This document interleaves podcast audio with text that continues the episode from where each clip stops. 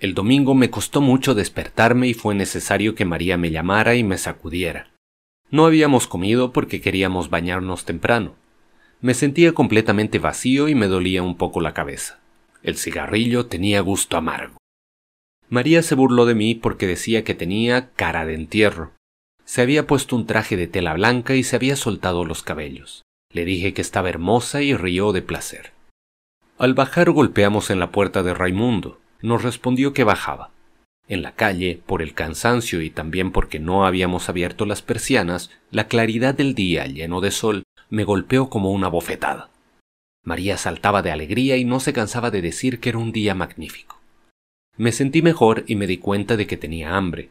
Se lo dije a María, quien me señaló el bolso de hule donde había puesto las dos mallas de baño y una toalla. Teníamos que esperar y oímos cómo Raimundo cerraba la puerta. Llevaba pantalones azules y camisa blanca de manga corta, pero se había puesto sombrero de paja, lo que hizo reír a María, y sus antebrazos eran muy blancos debajo del vello oscuro. Yo estaba un poco repugnado. Silbaba al bajar y parecía muy contento. Me dijo Salud, viejo, y llamó señorita a María. La víspera habíamos ido a la comisaría y yo había atestiguado que la muchacha había engañado a Raimundo. No le costó a éste más que una advertencia. No comprobaron mi afirmación. Delante de la puerta hablamos con Raimundo. Luego resolvimos tomar el autobús. La playa no estaba muy lejos, pero así iríamos más rápidamente. Raimundo creía que su amigo se alegraría al vernos llegar temprano. Íbamos a partir cuando Raimundo, de golpe, me hizo una señal para que mirara enfrente. Vi un grupo de árabes pegados contra el escaparate de la tabaquería, nos miraban en silencio, pero a su modo, ni más ni menos que si fuéramos piedras o árboles secos. Raimundo me dijo que el segundo a partir de la izquierda era el individuo y pareció preocupado. Sin embargo, agregó que la historia ya estaba concluida. María no comprendía muy bien y nos preguntó de qué se trataba. Le dije que eran unos árabes que odiaban a Raimundo. Quiso entonces que partiéramos enseguida. Raimundo se irguió, rió y dijo que era necesario apresurarse. Nos dirigimos a la parada del autobús, que estaba un poco más lejos, y Raimundo me anunció que los árabes no nos seguían. Me volví. Estaban siempre en el mismo sitio y miraban con la misma indiferencia el lugar que acabábamos de dejar. Tomamos el autobús. Raimundo, que parecía completamente aliviado, no cesaba de hacerle bromas a María. Me di cuenta de que le gustaba, pero ella casi no le respondía. De vez en cuando me miraba riéndose. Bajamos a los arrabales de Argel, la playa no queda lejos de la parada del autobús, pero tuvimos que cruzar una pequeña meseta que domina el mar y que baja luego hacia la playa. Estaba cubierta de piedras amarillentas y de asfódelos blanquísimos que se destacaban en el azul ya firme del cielo. María se entretenía en deshojar las flores, golpeándolas con el bolso de hule. Caminamos entre filas de pequeñas casitas de cercos verdes o blancos, algunas hundidas con sus corredores bajo los tamarindos, otras desnudas en medio de las piedras. Desde antes de llegar al borde de la meseta podía verse el mar inmóvil y, más lejos, un cabo soñoliento y macizo en el agua clara. Un ligero ruido de motor se elevó hasta nosotros en el aire calmo, y vimos, muy lejos, un pequeño barco pescador que avanzaba imperceptiblemente por el mar deslumbrante. María recogió algunos lirios de roca. Desde la pendiente que bajaba hacia el mar vimos que había ya bañistas en la playa. El amigo de Raimundo vivía en una pequeña cabañuela de madera en el extremo de la playa. La casa estaba adosada a las rocas y el agua bañaba los pilares que la sostenían por el frente. Raimundo nos presentó. El amigo se llamaba Masón. Era un individuo grande de cintura y espaldas macizas, con una mujercita regordeta y graciosa de acento parisiense. Nos dijo enseguida que nos pusiésemos cómodos y que había peces fritos que había pescado esa misma mañana. Le dije cuánto me gustaba su casa. Me informó que pasaba allí los sábados, los domingos y todos los días de asueto. Me llevo muy bien con mi mujer, agregó. Precisamente su mujer se reía con María. Por primera vez, quizá, pensé verdaderamente en que iba a casarme. Masón quería bañarse, pero su mujer y Raimundo no querían ir. Bajamos los tres y María se arrojó inmediatamente al agua. Masón y yo esperamos un poco. Hablaba lentamente y noté que tenía la costumbre de completar todo lo que decía con un y diré más, incluso cuando, en el fondo, no agregaba nada al sentido de la frase. A propósito de María, me dijo, es deslumbrante y diré más, encantadora. No presté más atención a ese tic porque estaba ocupado en gozar del bienestar que me producía el sol. La arena comenzaba a calentar bajo los pies. Contuve aún el deseo de entrar en el agua, pero concluí por decir a Masson, ¿Vamos? Me zambullí. Él entró en el agua lentamente y se sumergió cuando perdió pie. Nadaba bastante mal, de manera que le dejé para reunirme con María. El agua estaba fría y me gustaba nadar. Nos alejamos con María y nos sentimos unidos en nuestros movimientos y en nuestra satisfacción. Hicimos la plancha mar adentro, y sobre mi rostro, vuelto hacia el cielo, el sol secaba los últimos velos de agua que me corrían hacia la boca. Vimos que Masson regresaba a la playa para tenderse al sol. De lejos parecía enorme. María quiso que nadáramos juntos. Me puse detrás para tomarla por la cintura. Ella avanzaba abrazadas y yo la ayudaba agitando los pies. El leve ruido del agua removida nos siguió durante la mañana hasta que me sentí fatigado. Entonces dejé a María y volví nadando regularmente y respirando con fuerza. En la playa me tendí boca abajo junto a Masón y apoyé la cara en la arena. Le dije, qué agradable. Y él pensaba lo mismo. Poco después vino María. Me volví para verla llegar. Estaba completamente viscosa con el agua salada y sujetaba los cabellos hacia atrás. Se tendió lado a lado conmigo y los dos calores de su cuerpo y del sol me adormecieron un poco. María me sacudió y me dijo que Masson había regresado a la casa. Teníamos que almorzar. Me levanté enseguida porque tenía hambre, pero María me dijo que no la había besado desde la mañana. Era cierto, y sin embargo habría querido hacerlo. Ven al agua, me dijo. Corrimos para lanzarnos sobre las primeras olas, dimos algunas brazadas y ella se pegó contra mí. Sentí sus piernas en torno de las mías y la deseé. Cuando volvimos, Masson ya nos estaba llamando. Dije que tenía mucha hambre y Masson afirmó enseguida que yo le gustaba. El pan estaba sabroso. Devoré mi parte de pescado. Después había carne y papas fritas. Todos comimos sin hablar. Masson bebía mucho vino y me servía sin descanso. Cuando llegó el café tenía la cabeza un poco pesada y luego fumé mucho. Masón, Raimundo y yo habíamos proyectado pasar juntos el mes de agosto en la playa, con gastos comunes. María nos dijo de golpe, ¿Saben qué hora es? Son las once y media. Quedamos todos asombrados, pero Masón dijo que habíamos comido muy temprano y que era lógico, porque la hora de almuerzo es la hora en que se tiene hambre. No sé por qué aquello hizo reír a María. Creo que había bebido un poco de más. Masón me preguntó entonces si quería pasear con él por la playa. Mi mujer siempre duerme la siesta después de almorzar. A mí no me gusta hacerlo. Tengo que caminar. Siempre le digo que es mejor para la salud, pero, después de todo, tiene derecho a hacerlo. María declaró que se quedaría para ayudar a la señora de Mozo a lavar la vajilla. La pequeña parisiense dijo que para eso era necesario echar a los hombres. Bajamos los tres. El sol caía casi a plomo sobre la arena y el resplandor en el mar era insoportable. Ya no había nadie en la playa. En las cabañuelas que bordeaban la meseta, suspendidas sobre el mar, se oían ruidos de platos y de cubiertos. Se respiraba apenas en el calor de piedra que subía desde el suelo.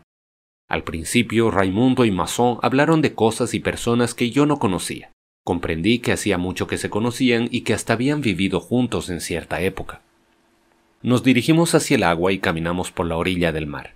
De vez en cuando una pequeña ola más larga que otra venía a mojar nuestros zapatos de lona, yo no pensaba en nada porque estaba medio amodorrado con tanto sol sobre la cabeza desnuda. De pronto, Raimundo dijo a Masón algo que no oí bien, pero al mismo tiempo divisé en el extremo de la playa y muy lejos de nosotros a dos árabes de albornoz que venían en nuestra dirección. Miré a Raimundo y me dijo, es él. Continuamos caminando. Masón preguntó cómo habrían podido seguirnos hasta allí, Pensé que debían de habernos visto tomar el autobús con el bolso de playa, pero no dije nada. Los árabes avanzaban lentamente y estaban ya mucho más próximos. Nosotros no habíamos cambiado nuestro paso, pero Raimundo dijo, si hay gresca, tú, masón, tomas al segundo. Yo me encargo de mi individuo. Tú, masón, si llega otro, es para ti. Dije, sí, y masón metió las manos en los bolsillos. La arena recalentada me parecía roja ahora. Avanzábamos con paso parejo hacia los árabes. La distancia entre nosotros disminuyó regularmente. Cuando estuvimos algunos pasos unos de otros, los árabes se detuvieron. Masón y yo habíamos disminuido el paso. Raimundo fue directamente hacia el individuo. No pude oír bien lo que dijo, pero el otro hizo ademán de darle un cabezazo. Raimundo golpeó entonces por primera vez y llamó enseguida a Masón. Masón fue hacia aquel que se le había designado y golpeó dos veces con todas sus fuerzas. El otro se desplomó en el agua con la cara hacia el fondo y quedó algunos segundos así mientras las burbujas rompían en la superficie en torno de su cabeza. Raimundo había golpeado también al mismo tiempo y el otro tenía el rostro ensangrentado. Raimundo se volvió hacia mí y dijo Vas a ver lo que va a cobrar. Le grité Cuidado. Tiene un cuchillo. Pero Raimundo tenía ya el brazo abierto y la boca cortada por un tajo. Masson dio un salto hacia adelante, pero el otro árabe se había levantado y se había colocado detrás del que estaba armado. No nos atrevimos a movernos. Retrocedimos lentamente sin dejar de mirarnos y detenernos a raya con el cuchillo. Cuando vieron que tenían bastante campo, huyeron rápidamente mientras nosotros quedamos clavados bajo el sol y Raimundo se apretaba el brazo que goteaba sangre. Masson dijo inmediatamente que había un médico que pasaba los domingos en la meseta. Raimundo quiso ir enseguida, pero cada vez que hablaba la sangre de la herida le formaba burbujas en la boca. Le sostuvimos y regresamos a la cabañuela lo más pronto posible. Allí, Raimundo dijo que las heridas eran superficiales y que podía ir hasta la casa del médico.